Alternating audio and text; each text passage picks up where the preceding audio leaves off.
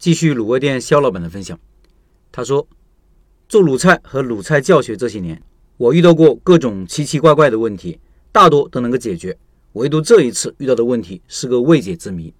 这件事说起来有点长。郴州的这位学员是二二年十二月九号报名参加学习的，他是个非常认真的人，线上学习过程中做了很多笔记，也经常跟我咨询和讨论卤制过程中的一些问题。报名后才十一天，也就是十二月二十号。他就一边装修门店，一边在家里卤制出了成品。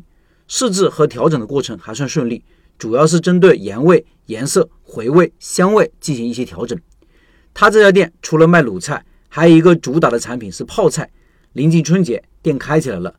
听说春节期间生意还不错，也比较忙。生意稳定后，遇到的问题就没那么多了，沟通频率也就会降低。直到四月初，我从浙江回来，学员发信息过来说卤汤有点不对劲，发酸。想来线下再学习学习，安排好时间后，我让他带点卤汤和卤制出来的产品过来尝一尝。可惜的是，由于没有做保鲜措施，带过来的汤和食材都变味了，无法分辨真实的情况。这次学习回去，中间有两个月左右的时间没有出现大问题。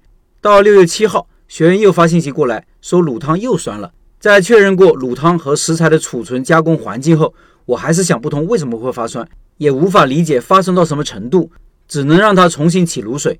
几天后，恰好我到湖南湘潭返回广东，要途经郴州，应学员的邀请，我带着好奇心到了他店里。刚到店里的时候，我就觉得这个店的选址有一些欠缺，好几层台阶，与对面的临时菜市场隔着一条宽宽的马路，这是选址的忌讳，因为马路太宽了，对面买菜的人不太愿意为了一个菜品专门过马路来买，加上台阶高。在底下马路上的顾客看不到产品，进一步降低了进店率。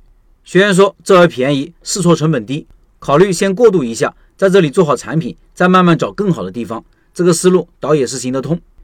言归正传，我尝了一点变酸的卤汤，确实非常酸，并不是腐败变质的发酵酸味，而是像喝醋一样的感觉。我走到厨房看了一遍，没有滴生水到汤桶里面的情况。卤汤的保养也是严格按照要求来执行的。厨房有窗户，通风透气，各项条件都符合要求。联想到店里还在做泡菜产品，我又咨询了制作泡菜的时候会不会有醋或者泡菜叶进入卤水中，得到的答复也是否定的。没有办法，再次准备食材，现场重新调制了一锅卤汤进行对比试制，依然毫无眉目。晚上出去吃饭之前，学员夫妻俩在收拾整理，我坐到厅里观察，突然发现他们将没有卖完的卤肉。没有覆盖保鲜膜，就放进了泡菜陈列柜。我猜想，可能是卤肉暴露在含有乳酸菌的环境里，导致食材携带了乳酸菌。在第二天回锅的时候，又将这些乳酸菌带入卤汤，从而引起了卤汤的变酸。为了验证我的猜想，我安排学员从当晚开始就用保鲜膜将未售完的食材覆盖好，放入单独的熟食冷藏区，看看经过一段时间之后是否能够解决这个问题。大约半个月之后，学员告诉我，汤还是一样的酸了。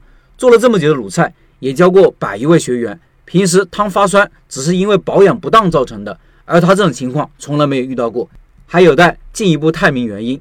有果必有因，我相信原因肯定可以找到，问题也肯定可以解决。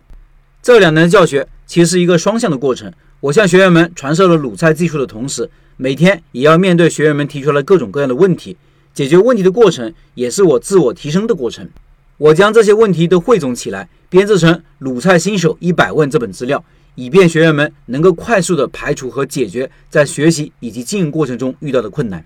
最后，九月份的拜师学艺项目是现了卤味，感兴趣老板进入交流群和肖老板直接交流，音频简介里有二维码。